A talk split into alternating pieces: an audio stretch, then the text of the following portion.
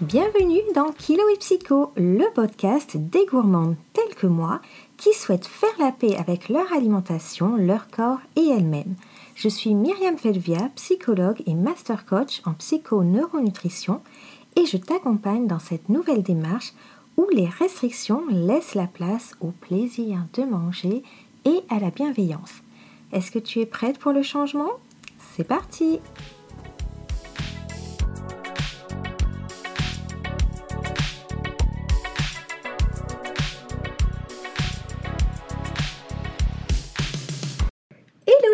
je suis ravie de vous retrouver pour ce nouvel épisode de podcast. Aujourd'hui, nous allons parler du syndrome de la gentille fille. Alors, ça fait plusieurs semaines que je vous en parle et je trouve que c'est hyper important de faire un épisode là-dessus, puisque c'est un syndrome que je retrouve chez 98% de mes coachés et qu'il a un impact à la fois sur notre bien-être et sur notre comportement alimentaire, à savoir sur l'alimentation émotionnelle. Donc définissons un peu ce que c'est ce terme de gentil. Gentil, ça a une double connotation finalement. À la fois, c'est socialement valorisé, on adore avoir des gens gentils auprès de nous, et en même temps, quand on nous dit qu'on est gentil, c'est un peu péjoratif. C'est un peu une façon de nous dire qu'on est trop naïve, un peu stupide et qu'on se fait avoir. Bref, c'est rarement perçu comme un véritable compliment tel qu'il devrait l'être finalement. Toutefois, dans notre éducation, bien, c'est bien ce que l'on apprend, il faut être gentil. Quand vous grandissez, vos parents vous apprennent et vous comprenez aussi par vos actions que plus vous êtes gentil, plus vous faites plaisir aux autres et plus l'amour est garanti, les compliments sont garantis et tout le monde est heureux dans le meilleur des mondes. Le problème, c'est qu'en grandissant, les situations sociales se complexifient, les euh, requêtes s'intensifient et ça devient de plus en plus compliqué de répondre à toutes les sollicitations et de répondre à la fois à ses propres besoins. Et ce qui va se passer généralement, c'est que nos propres besoins vont passer tout après ceux des autres. Et vous le savez, je vous le dis régulièrement, notre énergie n'est pas infinie, notre temps non plus, et globalement, en fait, il ne reste euh, jamais rien pour nous. Donc, vous voyez quel est le contexte que l'on est en train de créer avec ce comportement-là. Donc, le comportement d'ailleurs, quel est-il exactement? Eh bien, on va avoir des personnes qui sont très accommodantes, qui vont éviter le conflit, qui sont plutôt dans la médiation, qui euh, veulent faire plaisir à tout le monde, qui vont faire en sorte que l'autre soit toujours heureux, c'est même une priorité, qui vont dépenser une énergie folle pour que tout soit parfait pour l'autre, notamment quand on invite quelqu'un à la maison, donc tout doit être parfait dans les moindres détails. On va donner la priorité régulièrement aux besoins des autres plutôt qu'aux nôtres, considérant que c'est quand même plus important, que ce serait égoïste de penser à nous finalement. Et puis surtout, on va éviter de montrer de la colère. On est très docile et euh, encore plus avec la famille d'ailleurs, encore plus avec les parents bien sûr. Et avec cette espèce de pensée en arrière-plan que euh, comme nous on est gentil, les autres aussi le sont et que forcément ils vont avoir le même type de comportement que nous et ils vont faire attention à nous dans le sens ils vont pas nous demander des choses extravagantes, ils vont pas nous en demander plus qu'on est capable de faire, mais ça, c'est notre perception. Pas la réalité malheureusement. S'évertuer à être une gentille petite fille parfaite, c'est hyper compliqué aussi au niveau de la charge émotionnelle. Donc on ouvre la porte à toutes sortes d'émotions désagréables telles que la culpabilité dès lors que notre comportement n'est pas celui qui était attendu par l'autre. Par exemple, euh, devoir refuser au dernier moment un rendez-vous parce que on a euh, un imprévu, quand bien même ça serait une vraie excuse hein, et qu'on n'a vraiment pas le choix, ça sera très problématique et on va s'en vouloir.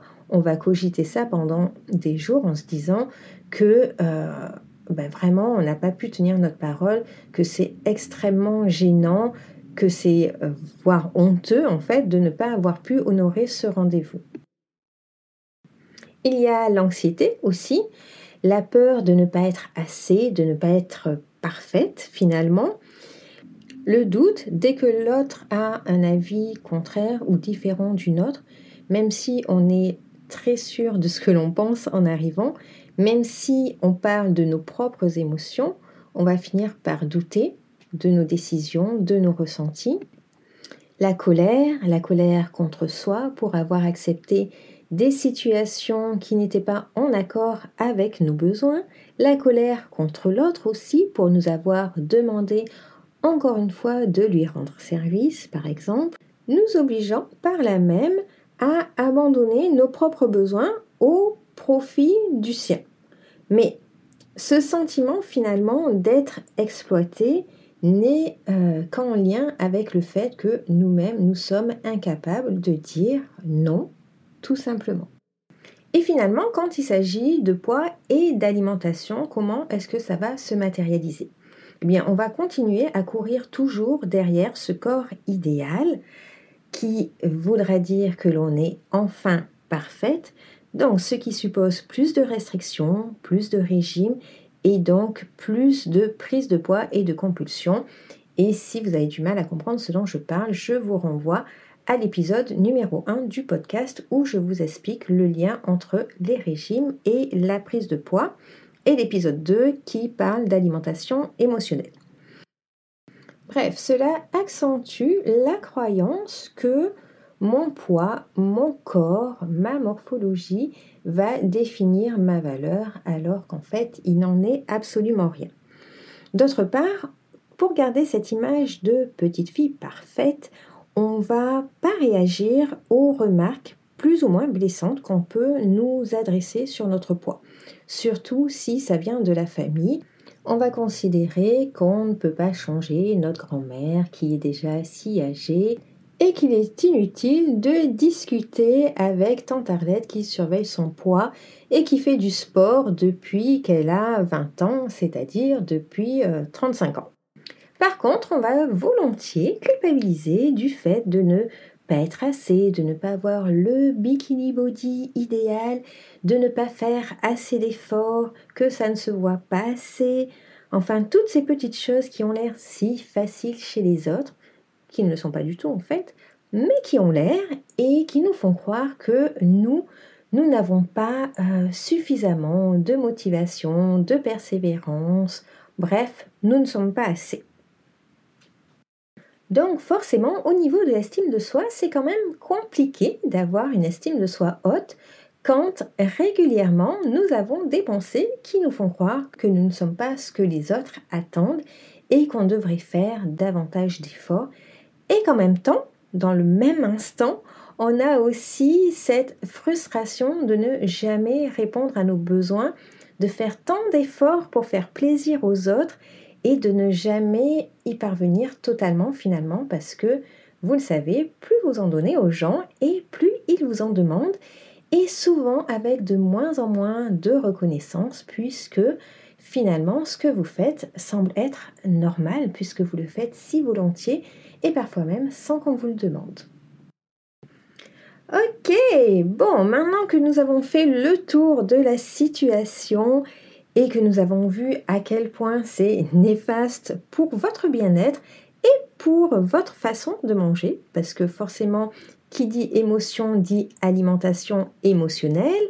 Et encore une fois, ce n'est pas en enlevant les aliments qu'on va régler le problème, mais plutôt en allant au niveau au-dessus, c'est-à-dire en changeant notre attitude qui vise à être une si gentille petite fille parfaite. Mais alors, comment faire? Premièrement, ça sera reprendre son pouvoir, arrêter de penser qu'on est victime de l'autre qui nous demande sans arrêt et euh, qu'on ne peut pas dire non. Bien sûr que vous avez le pouvoir de dire non, à condition que vous le preniez. Mais forcément, ça va demander du travail sur soi, de remettre en priorité ses besoins plutôt que ceux des autres.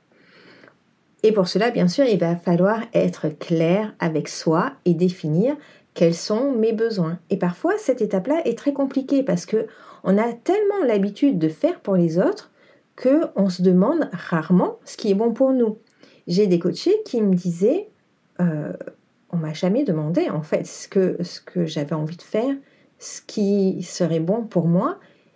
Et du coup, en fait, je sais pas, je sais pas ce que j'ai envie de faire, je sais pas ce qui me ferait plaisir.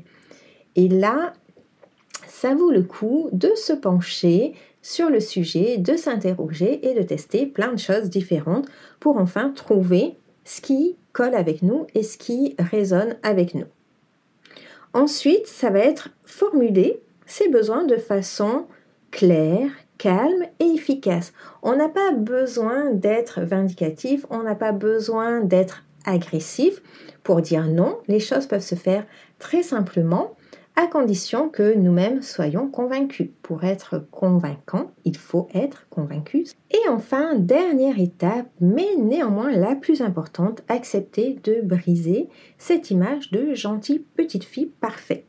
Alors oui, les autres vont trouver que vous n'êtes pas sympathique, que certainement on ne peut plus parler avec vous, on ne peut rien vous dire, que vous êtes susceptible peut-être même, et surtout que vous avez changé. Alors, si on vous dit cela, réjouissez-vous parce que ça veut dire que vous avez enfin mis en priorité vos besoins plutôt que ceux des autres et qu'ils ne sont pas capables de faire ce qu'ils veulent avec vous comme c'était le cas avant.